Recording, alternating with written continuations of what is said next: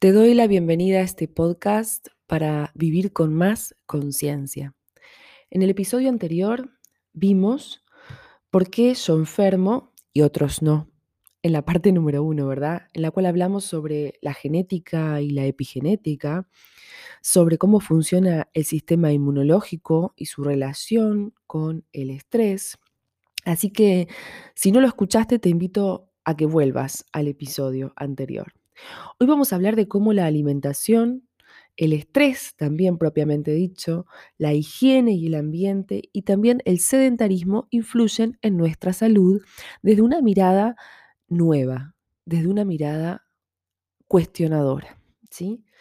Bueno, para empezar a hablar sobre la alimentación, la pregunta que nos podemos hacer es, ¿por qué a algunos de nosotros nos caen mal los lácteos o a otros el gluten, o a otros los refrescos si son malos, este, que nos provocan determinadas enfermedades. En realidad la respuesta es la misma. Es qué estrés hay en mi vida, en mi interior, asociado a ese alimento. Eso es lo primero que tengo que pensar. Es decir, la mente reconoció a esa sustancia, a ese alimento como tóxico, como peligroso. Y por lo tanto, ante la presencia de él, va a reaccionar. Cuando hablamos de alimento, también hablamos de alimentos emocionales. Obviamente, siempre hablamos del mundo físico y del mundo simbólico. Pero por otro lado, sabemos que más allá de la particularidad de cada uno, también sabemos que hay alimentos que son malos para la salud directamente. Por ejemplo, eh, alimentos súper procesados, alimentos con excesos de sales, de azúcares, refrescos, snacks. Tarde o temprano, aunque los consuma y no me pase nada, tarde o temprano voy a ver reflejados sus efectos en mi cuerpo. Lo que quiero que veas es que no es el alimento el que va a causar ese síntoma, sino tu conducta.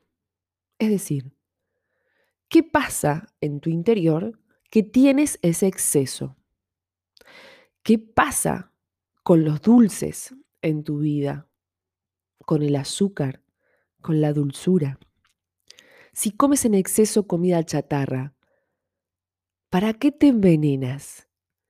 ¿Qué beneficio obtienes de eso? ¿Qué beneficio tienes de no cuidarte? La dieta equilibrada no es en sí la causa de la salud, sino mi conducta, mi autocuidado. Por otro lado, podemos hablar del estrés. El estrés propiamente dicho, todos sabemos o tenemos o hemos tenido picos de estrés relacionados con la vida en familia, relacionados con el trabajo. Pues bien,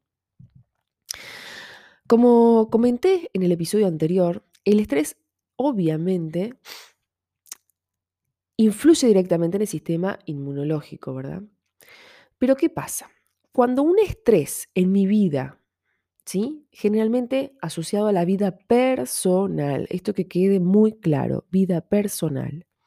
Es sostenido en el tiempo un estrés que yo tengo todos los días de mi vida. A ese estrés lo llamamos estrés crónico. Y adivina qué. ¿Qué crees que va a causar ese estrés crónico? Exacto. Una enfermedad crónica. ¿Y qué pasa?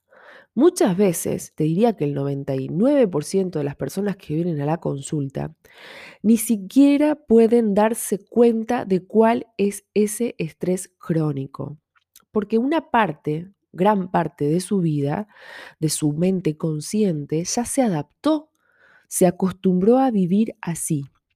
Y es su cuerpo el que le está diciendo, basta, o mejor dicho, su alma a través de su cuerpo, que le dice, basta. También hay personas que no están las 24 horas del día en estrés, pero sí una parte, todos los días dos o tres horitas, todos los días dos o tres horitas. Es lo mismo. recuerda cómo, cómo el organismo segrega las sustancias para reaccionar ante el estrés, que lo vimos en el episodio anterior, y cuánto demora en eliminarlas. ¿sí? Entonces, siempre que hablamos de que el estrés me está causando una enfermedad, tengo que pensar en qué ambiente vivo, cuál es mi estrés crónico todos los días. ¿sí? Pasamos al siguiente punto. La higiene y el ambiente que van juntos, porque también me puedes decir, bueno, pero hay enfermedades que son causadas por la falta de higiene, por el ambiente.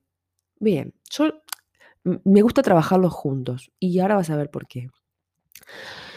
Yo te pregunto, ¿tú crees que los indígenas, las antiguas civilizaciones andaban con el frasco desinfectante abajo del brazo, el alcohol en gel por todos lados? ¿Eh? Bueno, creo que la respuesta es obvia, ¿verdad? Por supuesto que son necesarias las medidas básicas de higiene, ¿verdad? Em, estoy segura, los antiguos habitantes de la Tierra también las tenían. A ver, vayamos al sentido común. Pero la pregunta es, ¿cuándo estamos cayendo en un exceso? Tú observa el niño pequeño, yo lo veo con mi, hija, este, la más pequeña por supuesto, la más grande ya no, se lleva todo, todo, todo a la boca, ¿verdad? Sus, primeros meses, hasta el año y medio, a veces hasta los dos, no, no es, no es hasta los dos, perdón, hasta el año y medio, pero aún así después con el corte de los dientes, como les molesta mucho, siguen llevándose toda la boca para morder. Ya no es, ya no es el, tanto el conocer el mundo a través de la boca, porque está entrando en otra etapa, pero sí la necesidad de morder porque obviamente están incómodos. Pero a lo que voy es que siguen introduciendo en su boca objetos de todo tipo y la mano y no están desinfestados. ¿Por qué te crees que pasa eso? Ahí está la relación estrecha entre las amígdalas y nuestro sistema inmune y cómo nuestro sistema inmunológico va fortaleciéndose justamente de no estar en un ambiente 100% aséptico, 100% desinfectado. Por otro lado, también podemos hablar de un ambiente tóxico, ¿sí? no solamente hablando a nivel físico, sino volvemos al punto de lo emocional, y podemos hacer referencia a pensamientos tóxicos, ¿sí? Nuestros. Pensamientos que no me hacen bien. Pensamientos que, cuando caigo en ellos duelen, angustian. ¿Qué pasa que no limpio mi mente? ¿Verdad? O podemos hablar de personas tóxicas, que ahí es un tema muy delicado, podemos abordarlo en otro podcast. Pero supongamos que estoy ante una persona que yo considero tóxica. Bueno, ¿qué pasa? ¿Para qué estoy con esa persona que considero tóxica? ¿Qué tengo que aprender? Volvemos al mismo punto, la autorregulación, el autocuidado. ¿Sí? Por último, quiero hablar del sedentarismo. También me pueden decir, no, porque una persona sedentaria ya está estudiado, que es más propensa a determinadas enfermedades. Exacto, exacto. ¿Y sabes por qué? Porque nuestro cuerpo fue diseñado para estar en movimiento.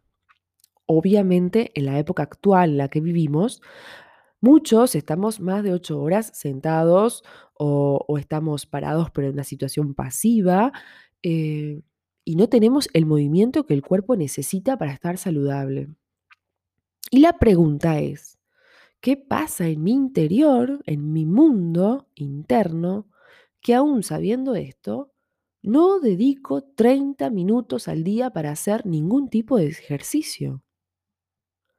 ¿Cuál es el estado emocional que me lo impide? Porque sabemos que el, que el, deporte ayuda a eliminar el estrés, además de que es bueno para el cuerpo. Siempre, como ves, volvemos al mismo punto de, del inicio. Sistema inmune fuerte, salud, es igual a gestión del estrés y gestión de las emociones. ¿Qué permiso te estás dando para cuidarte y para cambiar desde tu interior y recuperar tu salud?